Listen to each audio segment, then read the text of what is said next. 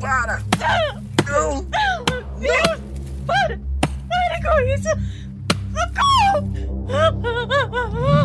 No dia 1 de novembro de 2002, uma jovem de 18 anos comoveu o Brasil inteiro chorando desconsoladamente no velório dos seus pais. A imagem foi transmitida pelos principais jornais e em todas as mídias não se falava em outro assunto, pois esse era um crime bárbaro e cruel. Logo a comoção daria lugar à indignação quando a polícia descobriu que essa jovem era a responsável pela morte dos seus pais. Eu me chamo Fábio Carvalho e esse é o projeto Arquivo Mistério, que aqui, apesar de ter episódios um pouco curtos, eu tento ao máximo produzir eles de uma maneira que faça você se envolver na narrativa, e para isso esse podcast conta com a participação de diversas pessoas, principalmente interpretando alguns personagens, dando vozes a eles. Quero avisar também que o canal não tem por objetivo difamar, caluniar, discriminar ou denegrir a imagem de nenhum dos citados ou envolvidos. As histórias contadas aqui, assim como as falas representadas, foram todas baseadas exclusivamente por pesquisas da internet, documentários e reportagens e não apresentam ou representam qualquer opinião minha sobre o caso. Se alguns dos citados ou envolvidos desejarem um espaço para a palavra, por favor, entre em contato através do e-mail do canal contato@arquivomistério.com.br. Recados dados, vamos para o caso de hoje.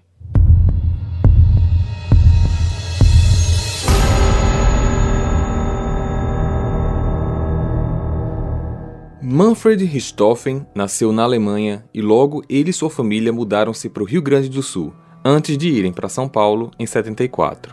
Ele entrou para a USP no curso de Engenharia Civil, onde conheceu Marísia Silvia Abdala, que tinha descendência libanesa e cursava medicina. Os dois se casaram, tiveram sua primeira filha, Suzanne von Richthofen, em 83, e em 87 o casal teve o segundo filho, Andreas Richthofen. Manfred e Marisia se destacavam muito bem em suas profissões, e por conta disso, eles se tornaram uma família muito rica. Os dois sempre fizeram questão que seus filhos estudassem nos melhores colégios. Onde Suzanne estudava, havia uma sala onde se falava apenas alemão e ela dominava muito bem o idioma. Além disso, ela se destacava em praticamente todas as matérias. Era dedicada, mas também tinha seus dias de matar aula e passar colas o que a tornava bastante popular entre os colegas. Já Andreas era mais reservado, introvertido e mal tinha amigos.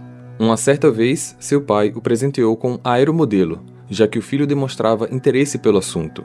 Então, em 99, quando Andreas fez 12 anos, ele o levou ao Clube Escola de Aeromodelismo de Ibirapuera, em São Paulo. Olá, boa tarde. Eu decidi presentear esse garotão aqui com um aeromodelo eu gostaria que ele fosse orientado pelo melhor instrutor que vocês têm hoje. O melhor instrutor do clube na época era Daniel Cravinhos. Ele foi então designado como responsável por ajudar Andréas no esporte. A família Richthofen ia periodicamente ao clube e numa dessas vezes Suzane os acompanhou. Como Andréas foi ficando cada vez mais próximo de Daniel, Suzane passou a olhá-lo com outros olhos. Os dois então começaram um namoro.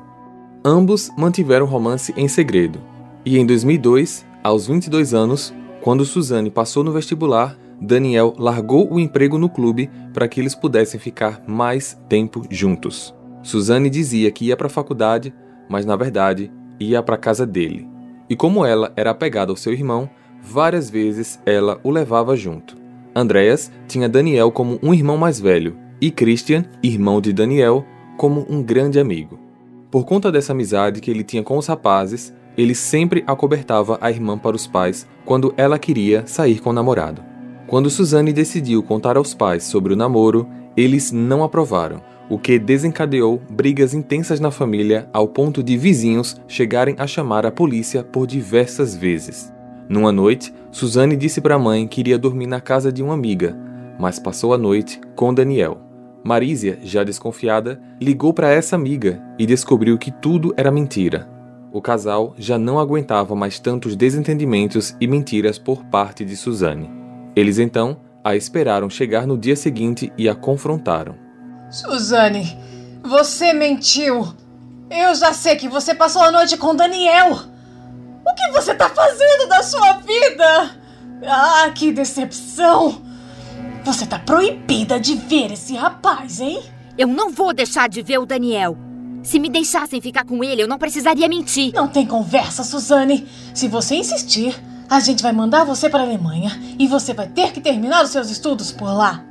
A discussão foi tão séria que Manfred deu um tapa no rosto de Suzane. Ela então o olhou fixamente em silêncio por um longo tempo e depois subiu para o seu quarto. Naquele momento, nascia dentro dela um ódio mortal, principalmente pelo pai. A partir de então, Suzane começou a elaborar a separação deles, colocando um contra o outro, dizendo à mãe algumas mentiras, como ter visto seu pai atraindo com outras mulheres.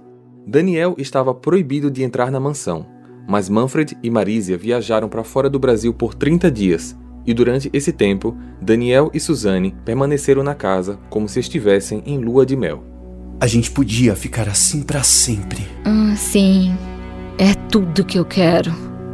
Quando meu pai voltar, eu vou tentar convencer ele a me dar um apartamento ou uma casa pra gente poder morar junto. Essa ideia não saiu como planejada. Quando ela conversou com Manfred, a reação dele não foi a esperada. Quando você estiver trabalhando e ganhando seu próprio dinheiro, você vai poder morar com quem você quiser, fazer o que quiser e onde quiser. Mas às minhas custas, isso não vai acontecer nunca. Suzane afrontava cada vez mais seus pais. Chegava tarde em casa com Daniel e Manfred sempre o expulsava. Quando Suzane completou 18 anos, ela já estava cogitando a ideia de matar os pais e de tanto alimentar Daniel o ódio que ela tinha, ela o convence que matá-los era a única saída para que eles pudessem ficar juntos. E além disso, o ato traria um benefício para eles: a herança.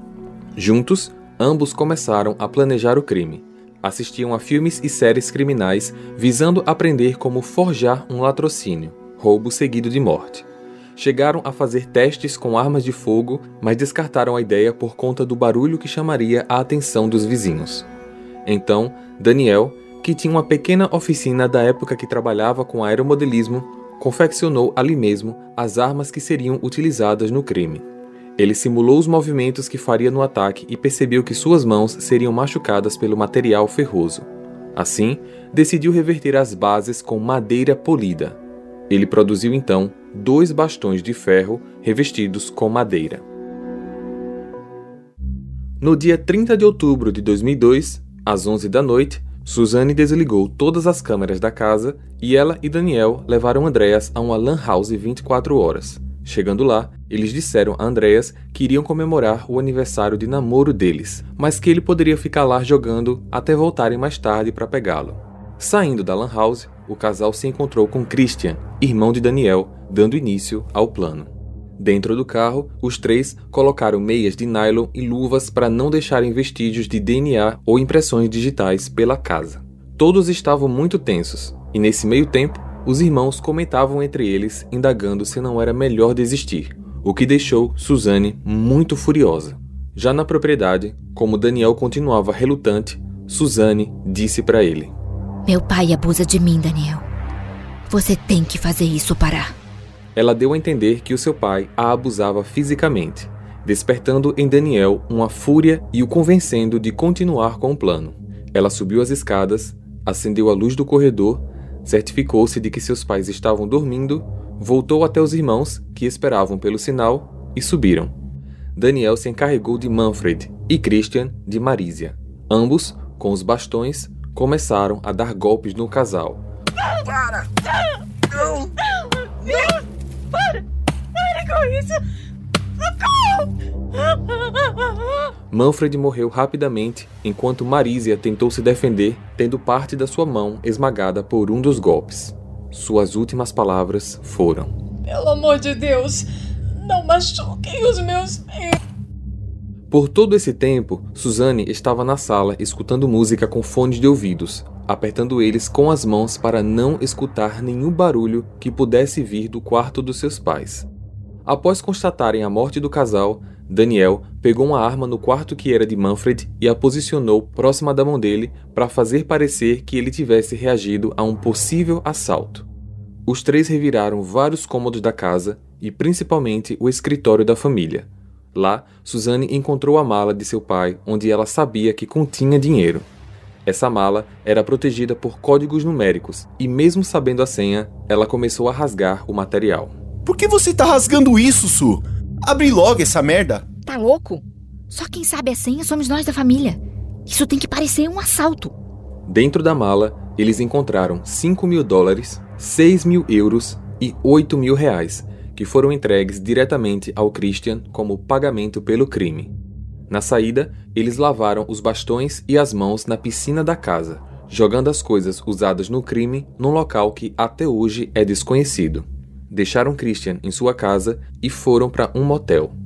Lá, pediram a suíte presidencial, ficaram até as 3 horas da madrugada e, na saída, Daniel exigiu a nota fiscal, numa possível tentativa de álibi. Depois disso, eles foram buscar Andréas e, aproximadamente às quatro da manhã, já sem Daniel, os irmãos entram na casa. Nossa, que estranho. A casa tá toda aberta. Será que entrou algum ladrão? Suzane então vai até a cozinha. Andréas, pega essa faca. Pode ter alguém aqui ainda. Vai lá para fora e me espera lá. Ela liga para Daniel, que imediatamente vai para a casa dela e durante o caminho liga para a polícia. Alô? Entraram na casa da minha namorada. Eu tô indo pra lá. Certo, se acalme, por favor. Me informe o endereço. Rua Zacarias de Góis, no Brooklyn. É a casa do Stoff. Ok, estou mandando uma viatura agora. Ao chegar no local, os policiais, a princípio, suspeitaram de latrocínio. Suzane, o irmão e Daniel ficaram do lado de fora da casa. Foi constatada a morte do casal e um dos policiais pediu a Daniel que desse a notícia para os irmãos. Ele chega próximo a eles, os abraça e informa que a polícia tinha encontrado Manfred e Marisia sem vida no quarto do casal. Andreas arregala os olhos em estado de choque e se afasta dos dois, começando a chorar muito alto. Suzanne, sem demonstrar qualquer reação de surpresa, apenas se aproxima de um dos policiais e pergunta: E agora? Qual é o procedimento? Essa atitude causou estranheza no policial, que imediatamente interditou a casa para investigação. O crime foi anunciado publicamente como latrocínio. No dia 1 de novembro, aconteceu o velório, e a tristeza de Suzanne, que comoveu os presentes, não convenceu a perícia. Dois dias depois, 3 de novembro, foi o dia do aniversário de Suzanne, e ela deu uma festa na piscina da mansão, regada de álcool e muita música. Durante as investigações, em depoimento, Suzanne dá nomes de pessoas que supostamente poderiam ter participado do crime como antigos empregados da família, mas o que chamou a atenção foi o seu álibi. Ao ser questionada onde estava na hora do crime, Suzanne diz que ela e Daniel estavam num motel, e para provar isso, ela tirou da bolsa a nota fiscal, o que foi mais um alerta para os investigadores, pois não era comum que alguém, principalmente uma jovem de 18 anos, pedisse nota fiscal em motel. Num dos dias seguintes, o perito criminal foi até a mansão para fazer uma análise na cama do casal, para descobrir qual tinha sido o instrumento utilizado no crime. E ele se deparou com Suzanne e Daniel tranquilamente na casa, como se fossem os donos e como se nada tivesse acontecido.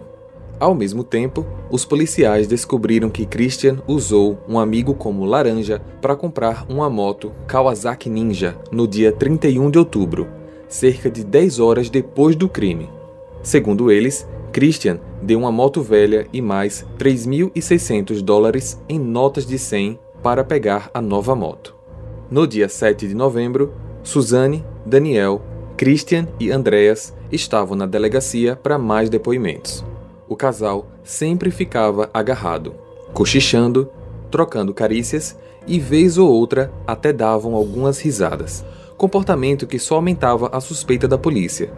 Ao serem interrogados separadamente, a polícia, já sabendo da compra da moto, pressiona Christian e, após algumas horas, ele confessa tudo.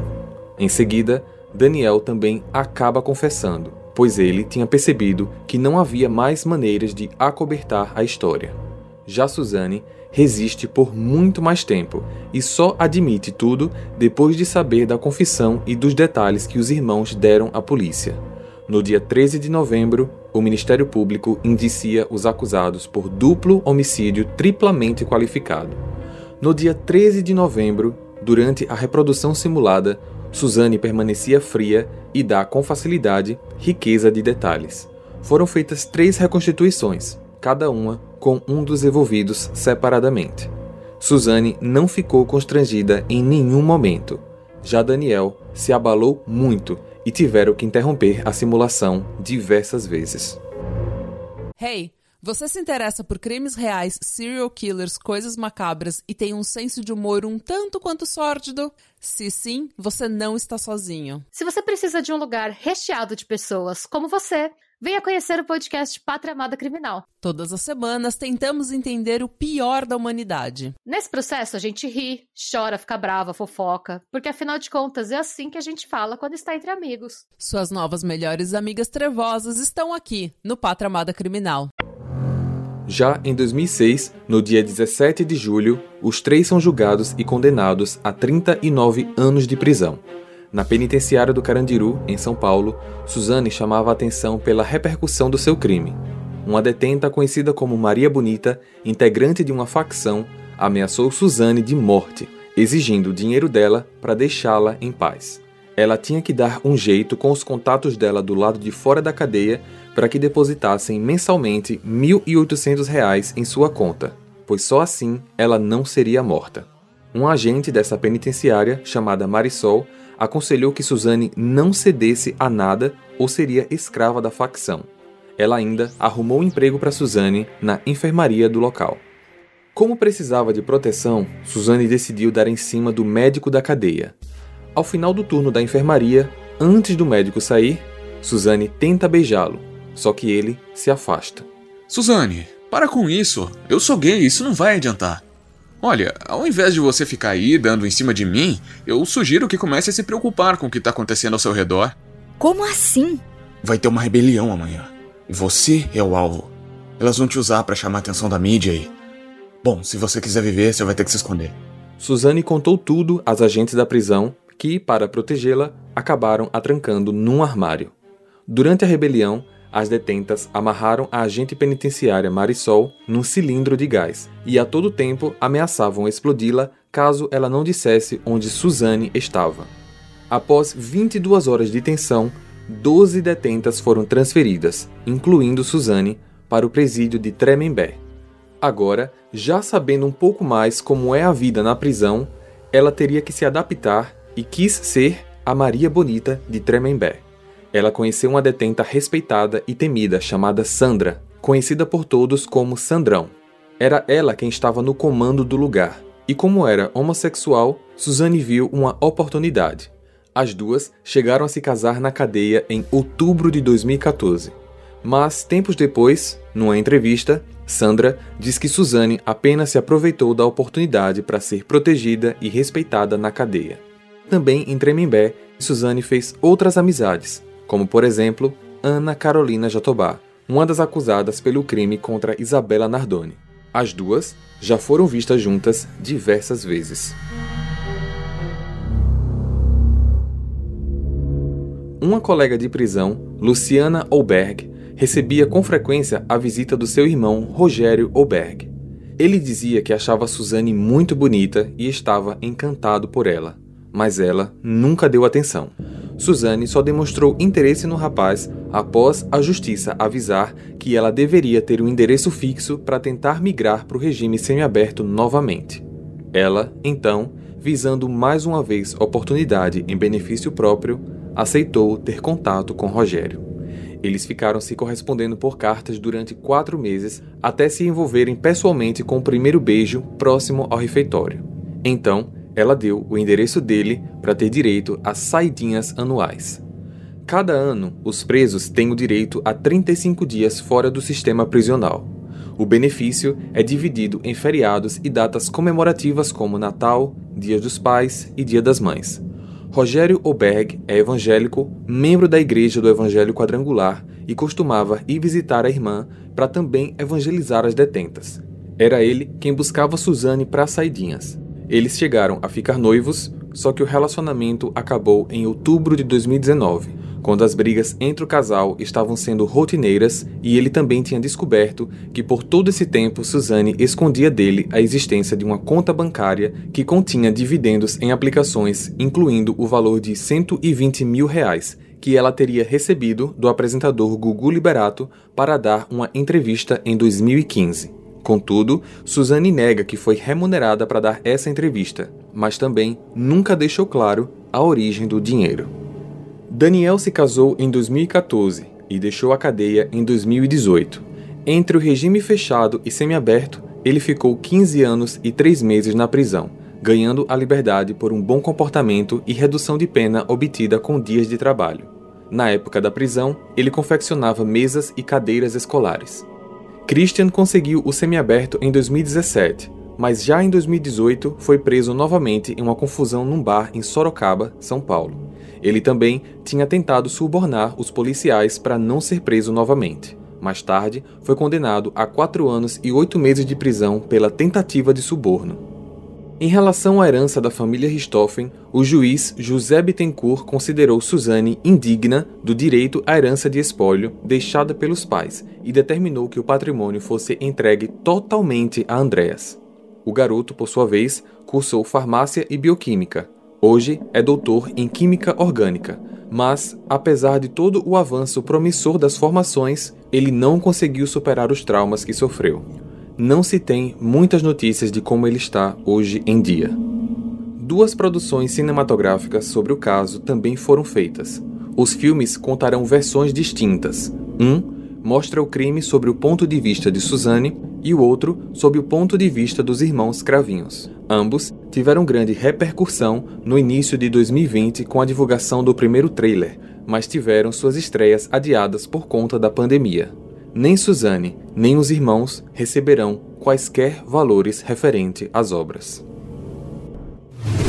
Compartilha esse episódio para ajudar no crescimento do canal. A gente também está no YouTube se você quiser ouvir essas histórias com experiência visual.